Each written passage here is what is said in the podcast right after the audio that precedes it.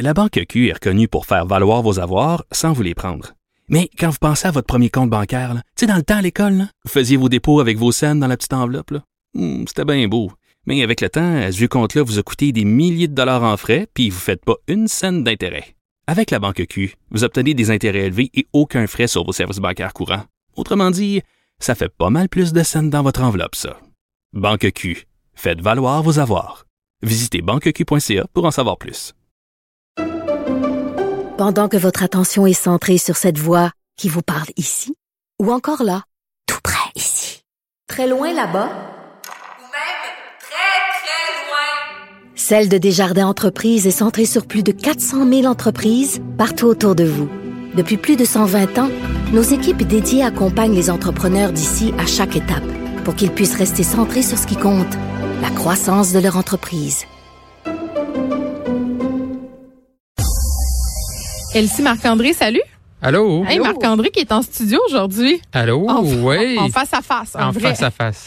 On va se parler euh, de la crise euh, au PLQ. On en jasait un peu la semaine euh, dernière. Altercation entre Gaétan Barrette et Marie Monpetit sur Twitter. Et là, euh, Dominique Anglade qui a sévi, euh, qui leur a enlevé euh, leur responsabilité. Mais là, on en apprend plus aussi euh, du côté de Madame euh, Monpetit, là, Elsie.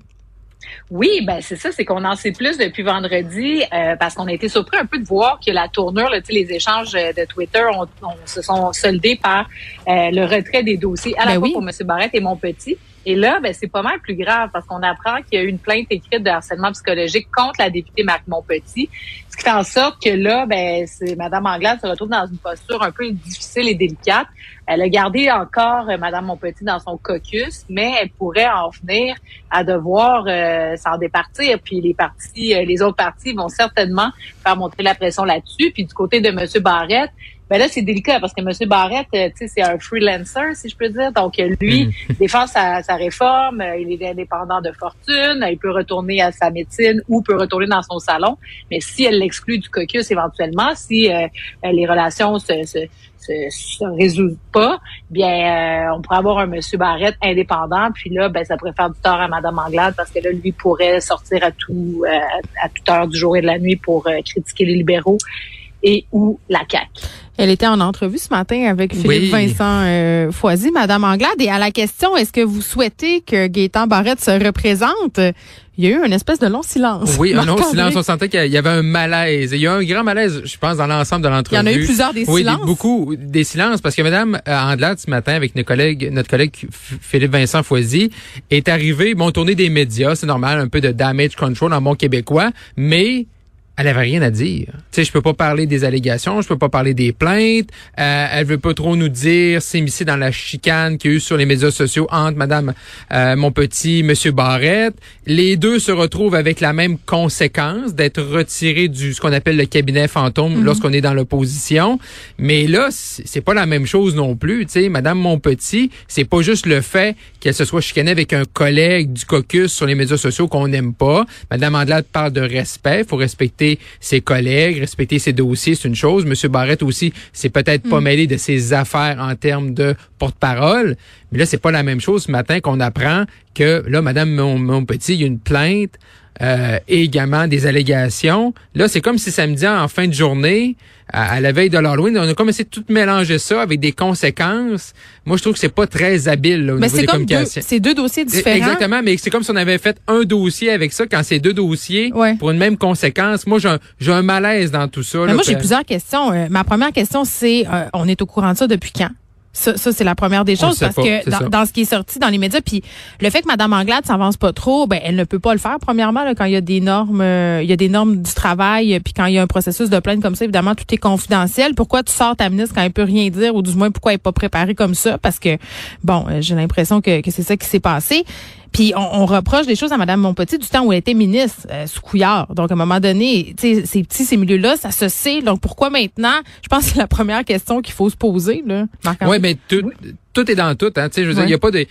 C'est pas une- c'est pas euh, c'est pas anodin là qu'il y a la chicane la semaine passée sur Twitter puis là ce matin on apprend dans les médias que Mais ça allait sortir, c'est ce qu'on ben, ça allait sortir, allait sortir. Est-ce que vraiment ça aurait sorti ce matin ou l'événement de la semaine passée comme provoquait ça? Parce que Madame Monpetit s'est rama- ramassée Ouais. sur la sellette et là Madame Andelade essaie de ramasser tout ça, de montrer son leadership. C'est une position que qui, qui qui est difficile pour Madame Andelade, on le sait, on le voit, on le voit bien. Puis là tu, tu- tu sors ta, ta chef mais elle peut pas donner euh, beaucoup de réponses. Euh, fait que c'est des journées difficiles là qui s'en viennent pour les libéraux. Elsie? Ben oui, c'est ça, parce que dans le fond, oui, il y avait, moi je pense qu'il y avait des rumeurs depuis euh, plusieurs mois, voire Mhm. années, là, depuis son passage à titre de ministre. Mais c'est juste la semaine dernière, quand il décide de, de réunir son caucus et son aile, euh, tu sais, les, les- les conseillers politiques, que là, euh, je pense que ces discussions-là ont vraiment été mises sur la table. Puis, ce serait Madame Anglade qui aurait insisté pour avoir une version écrite de la plainte, donc pour que le processus puisse s'enclencher euh, véritablement avec, tu sais, le bureau de l'Assemblée nationale. Donc, euh, dans ce cas-ci, je pense que Madame Anglade, en retirant Madame euh, Monpetit, fait bien les choses. Mais l'enjeu, c'est que le bureau de l'Assemblée nationale te permet effectivement euh, de, de, de mettre sur place l'enquête, mais il n'y a pas à l'heure actuelle de déboucher vers euh, la police. Donc, ça reste encore, là, tu sais, d'un point de vue sais, professionnel. Et Mm. donc, mais elle, elle a un enjeu politique. Mm. Est-ce qu'elle va sortir ou non sa députée de son caucus? Ouais. Parce que là, elle est sous enquête. Donc, euh, c'est vraiment délicat. Puis en même temps, on sait que Mme Monpetit, c'était une, une alliée de Dominique Anglade. Donc là, dans son caucus, ça doit barder pas à peu près. Ça, Mais c'est ça l'affaire. Puis c'est là que c'est pas évident. Puis si touche un bon point, c'est que quand tu es dans cette situation-là, comme chef, puis son entourage, tu dis, OK, on va lui donner... Là, il y a les deux histoires. Fait que là, faut que tu lui donnes une punition, entre guillemets. Là, tu la sors du cabinet fantôme, mais elle est encore dans l'équipe. Oui. Elle est encore dans le caucus. Là, Normalement, c'est en deux temps. Là, Normalement, tu essaies de le faire en deux temps ou des fois, quand c'est trop grave, ben, tu pas le choix de le faire en un temps, puis sais, tout y passe. Là, ce qu'on prend, c'est que là, c'est une, stratégie une stratégie en deux étapes. Fait que là, la première étape, on l'a connue en fin de semaine. Pour les deux histoires qu'on a parlé tout à l'heure, là, il y a une deuxième étape. Est-ce que Madame Monpetit reste dans le caucus? Et que c'est acceptable? Et là, comme tu disais, euh, Geneviève, il y a plein d'informations qui nous manquent. C'est arrivé quand? Euh, Est-ce que Mme Andelade et Mme Monpetit ont eu des discussions avant le week-end là-dessus, à l'époque où ce que le- les libéraux étaient au gouvernement il y a trois ans? Et là, suite à ces informations-là, là, tu peux prendre une décision par rapport au dossier, mais là, on a tellement peu d'informations, des brides, que là, c'est difficile de dire, OK, est-ce que la punition est, est justifiée ou non? Mais moi, j'aime pas là, qu'on mélange les deux histoires, parce que c'est ce qui est arrivé là, dans les dernières heures. Ben effectivement, puis je le répète, ce sont deux histoires différentes qui se ramassent dans une espèce euh, de fourre-tout. Ça envoie un message euh, qui est très confus. Euh, Marc-André, on continue avec toi. On va parler de ce discours, euh, bon, somme toute, euh, à mon sens, assez maladroit, un discours en anglais du PDG d'Air Canada devant la Chambre de commerce du Grand Montréal. Oui, effectivement. Donc, c'est c'est ce mercredi 3 novembre, c'est l'heure du lunch, Ouais. que le nouveau PDG, euh, nouvellement en fonction là, dans les de- derniers temps, Ouais. va euh, prononcer là, euh, un peu son premier discours à la Chambre de commerce de Montréal. Euh, Michael Rousseau, qui est le PDG d'Air Canada, et son discours, c'est marqué sur le site. C'est pas la première fois que la Chambre de commerce fait des, des à Montréal fait des, des discours comme ça, euh, où le- le- l'invité parle seulement en anglais. Mais là, Michael Rousseau, PDG d'Air Canada, on sait toutes les plaintes qu'il y a eu au niveau des langues officielles. Oui. Euh, lorsque M. Rousseau était nommé, là, les gens chez Air Canada disaient qu'il y avait un français qui était fonctionnel. Moi, ce qui me... Tu sais, je veux dire, est-ce qu'on doit demander à toutes les gens... Tu sais, au niveau d'Air Canada, il y a la loi sur les langues officielles. euh, tu sais, le bilinguisme, c'est soit d'être là français, anglais. Il y a des manquements. Et des fois, c'est sûr qu'il y a des exemples qui sont donnés qui sont peut-être un peu... Euh, tu peux pas non plus dans, couvrir tous les aspects. Mais dans ce cas-là du PDG, moi, je me dis, est-ce qu'il était obligé de faire un discours le 3 novembre? Est-ce qu'on n'aurait pas, on n'aurait pas dû, dans son, son entourage, lui permettre de laisser le temps de, de perfectionner son français, au moins d'être capable de livrer un discours dans les deux langues, au moins capable de le lire? Serait déjà été une première étape. Tu t'es pas, T'es pas obligé, là, parce que tu deviens PDG d'Air Canada, d'aller donner un discours le 3 novembre à la Chambre de commerce si ton français est pas euh, adéquat pour aller faire une Mais on dit performance. qu'il était fonctionnel. Il était fonctionnel il y a pas si longtemps. Là, il est pas assez bon pour aller lire. Moi, j'ai travaillé avec des politiciens anglophones pour Ouais. parfaire, parfaire leur français. On est allé dans, en région, au Québec, tout ça. Mais je veux dire, t'as aussi comme entourage le souci de le placer ton patron, peu importe soit politicien ou non, dans dans dans un environnement que tu sais qui va réussir. Là, dans ce cas-là, est-ce que c'était obligé de faire ça le 3 novembre? Je ne pense pas. Elsie. Ben, Marc-André touche un bon point. Est-ce qu'on aurait pu reporter ou encore est-ce qu'on aurait pu glisser des lignes en français dans le discours? Donc, ça aurait passé un peu plus inaperçu. Euh, moi, je trouve ça carrément inacceptable. faut dire quand même que si le PDG est allé faire un discours à l'extérieur de Montréal, parce que le siège social reste à Montréal, ça aussi, ça aurait pu être critiquable. Mais tu sais, c'est vraiment une patate chaude parce que là, on se cache même plus là, dans les institutions fédérales. Le français, c'est vraiment bafoué. on avait la gouverneure générale. Là, bon, maintenant, elle a été euh, nommée, elle parle pas français. Euh, c'est un peu la même situation que M. Rousseau, Air Canada. Puis on connaît, l'ampleur d'Air Canada, les plaintes au commissaire officiel et tout ça. Euh, moi, je trouve ça, euh, je trouve que c'est comme un signe clair et net que ce pays-là, euh, cette volonté d'avoir un bilinguisme de façade, c'est un échec retentissant.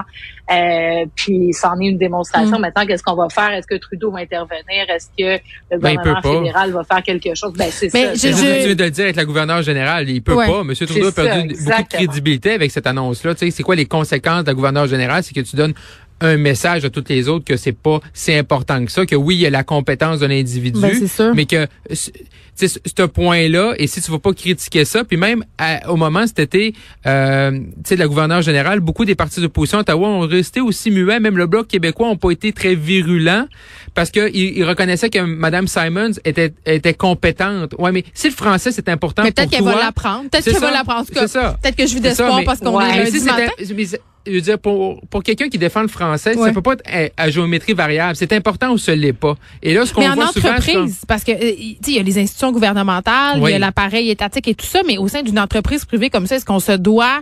Euh, c'est clair, quand on choisit un PDG, on envoie un message. Ça, ça, je le conçois aisément.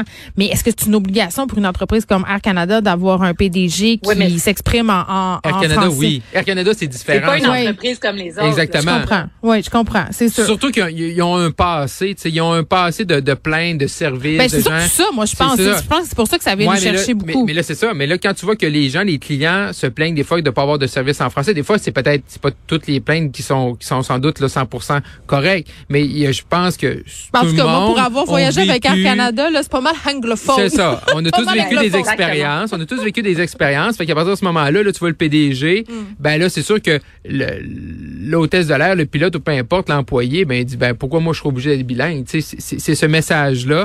c'est un peu curieux qu'il se place comme entreprise, Air Canada, dans cette situation-là cette de, semaine. De s'exposer à des critiques comme ça, parce que clairement, euh, puis on en a eu d'autres, des scandales, euh, des gens qui se sont exprimés en anglais. Oui, Madame Plante. devant la Chambre de commerce. Non, non, mais c'est vrai quand même. Puis, puis à chaque fois, ça fait un scandale. Donc, c'est assez particulier comme décision, c'est vrai. Puis il n'était pas obligé. Ben oui. Donc, pourquoi on, pourquoi on y fait ce discours-là? Tu sais, je sais pas qu'est-ce qu'il trouve là-dedans.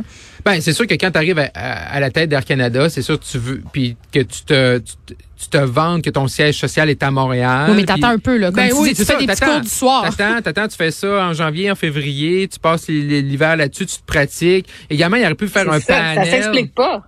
C'est vraiment, c'est vraiment nul comme stratégie de communication politique. je veux dire, Puis le gouvernement peut rien faire. Oui, mais en plus que tu peux, tu, il aurait pu prendre une formule différente aussi, tu sais, une différente avec avec d'autres francophones, une table ronde. C'est vrai, il aurait pu être avec un représentant. Avec, oui. pour l'aider, lui, est-ce que lui parle en français? jouer la carte de la transparence, ça aurait peut-être été bon aussi de dire, écoutez, là, moi, je, je suis en train d'essayer d'apprendre le français, je me sens pas à l'aise aujourd'hui de faire un discours en français parce que bon, voici la situation, ça aurait peut-être mieux passé. Oui, mais c'est parce que les gens, les, Québécois là, ils voient quelqu'un qui veut pas, qui parle pas français, s'ils voient pas d'effort, c'est là qu'ils vont juger sévèrement. Ben, puis avec raison. Mais quand ils voient l'effort, comme je disais tout à l'heure, moi je travaille avec des policiers anglophones, mais tu sais, un moment je, travaillais pour Rona Ambrose, ouais. c'était chef intérimaire, on arrive dans un dans un festival en Charlevoix, sais, mais les gens voyaient qu'elle faisait un effort. Elle, elle avait un, accent, mais elle faisait un effort. Les, les gens sais, les gens trouvaient ça le fun, qu'elle fasse au moins l'effort de parler français. Puis ils, savaient que Mme Ambrose prenait des cours, par exemple. Mm. Fait que ça, les Québécois reconnaissent ça. Et là, dans ce mm. cas-là, ben, malheureusement, on le voit pas. Là. Bon, c'est malheureux. Elsie Marc-André, merci beaucoup. Merci, à au revoir.